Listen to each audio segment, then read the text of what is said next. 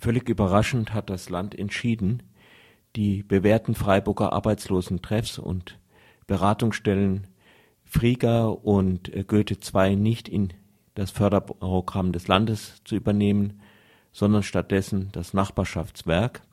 Warum aber diese bewährten Institutionen nicht, kann man sich fragen. Dazu äh, habe ich jetzt am Telefon äh, Josef Kaiser von, von Goethe II. Hallo.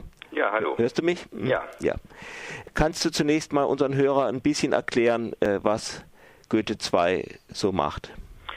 Also Goethe II ist eine, erstmal ist das eine äh, Einrichtung der Diakonie Freiburg und als solche hat sie wieder zwei Abteilungen. Das eine ist ein Gründungszentrum. Wir nennen uns übrigens inzwischen Goethe die Zweite, weil wir vor zwei Jahren in die Krotzinger Straße umgezogen sind.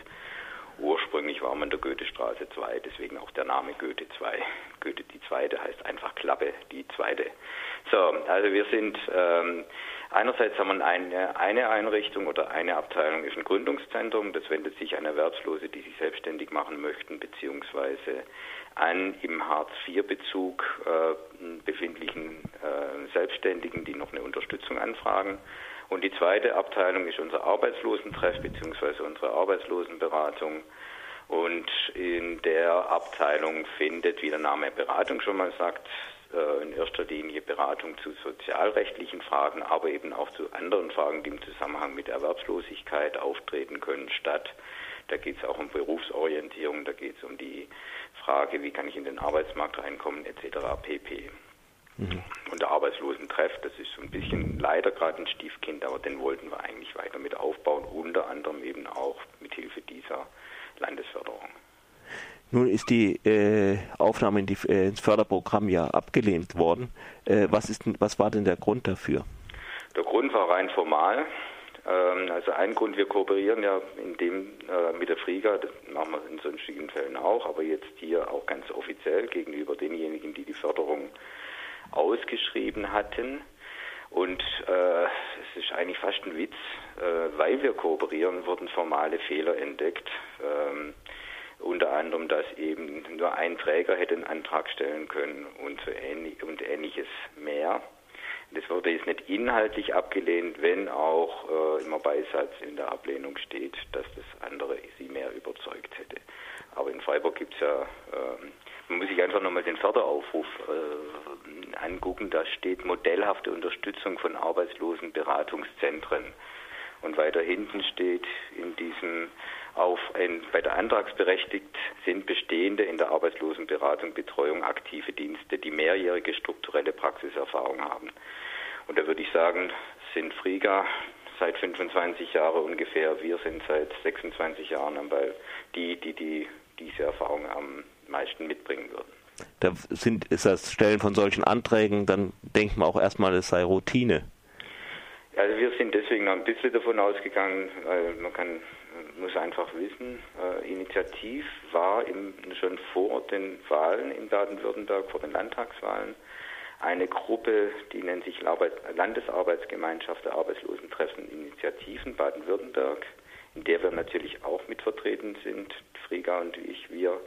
Ähm, und von dort aus wurden die Politiker äh, angefragt, also diejenigen, die sich wählen lassen wollten, ob sie nicht bereit sind, falls sie gewählt werden, ähm, dafür Sorge zu tragen, dass es eine Förderung gibt. Also es gab letztendlich eine Initiative von den bestehenden Arbeitslosentreffen Initiativen. Die Politik hatte das dann aufgegriffen, also die Parteien, die gewählt wurden. Und so kam das letztendlich auch in das Landesprogramm rein. Also Initiativ, also die, die, die ursprüngliche Absicht war tatsächlich bestehende Einrichtungen dort, wo sie sind, zu unterstützen. Letztendlich war das jetzt eine, so, wurde daraus eine modellhafte Unterstützung für, wenn ich jetzt richtig weiß, von zwölf Einrichtungen in Baden-Württemberg und es sollte eben so sein, dass möglichst jedes Gebiet abgedeckt ist. Und wenn es eben mal nicht abgedeckt war, dann konnten auch neue äh, mehr oder weniger gefördert werden. Äh, wie wichtig ist diese Förderung des Landes für das Überleben von Friga und Goethe II? Ich kann jetzt schlecht für die Friga sprechen, aber für uns war es schon ein ganz wichtiges, äh, sagen wir mal, ein wichtiger Zuschuss, weil wir äh, im Arbeitslosentreff ganz, ganz wenig Geld haben. Wir werden bisher äh, ausschließlich über landeskirchliche Mittel und diakonische Mittel finanziert.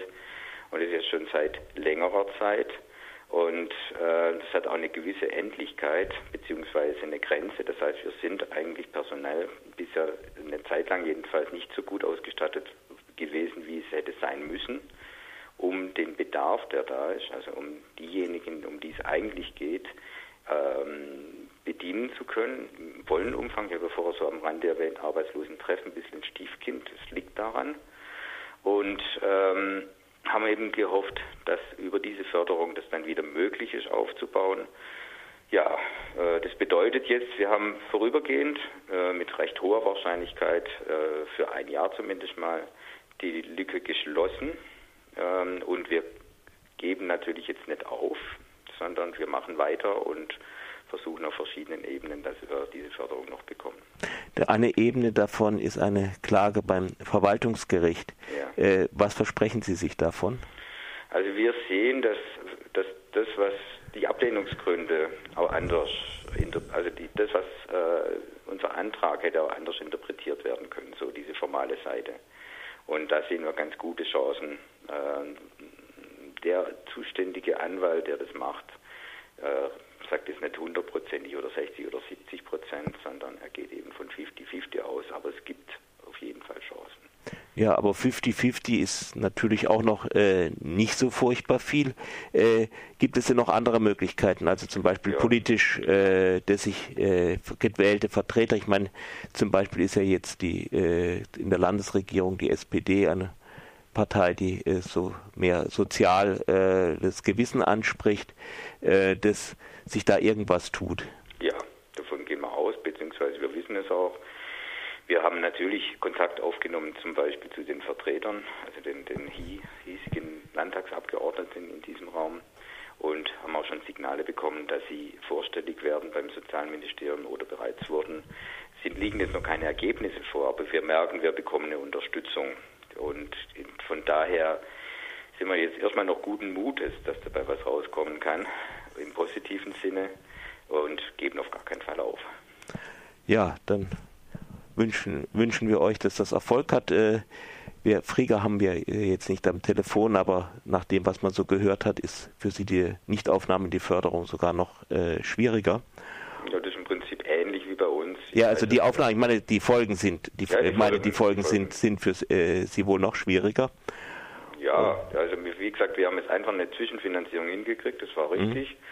Aber äh, diese Landesförderung ist auf drei Jahre ausgelegt, zunächst mal. Mhm. Das bedeutet, nächstes Jahr stimmen wir, falls, ich hoffe, es gelingt, ja, also beziehungsweise ich hoffe, wir sind guten Mutes, dass es gelingt, ähm, dass wir doch noch reinrutschen. Aber falls es wirklich nicht passieren sollte, dann wissen wir auch nicht, wie es weitergeht. Mhm. Dann stehen wir auf einem Dilemma. Ja, hoffen wir, dass es dahin nicht kommt.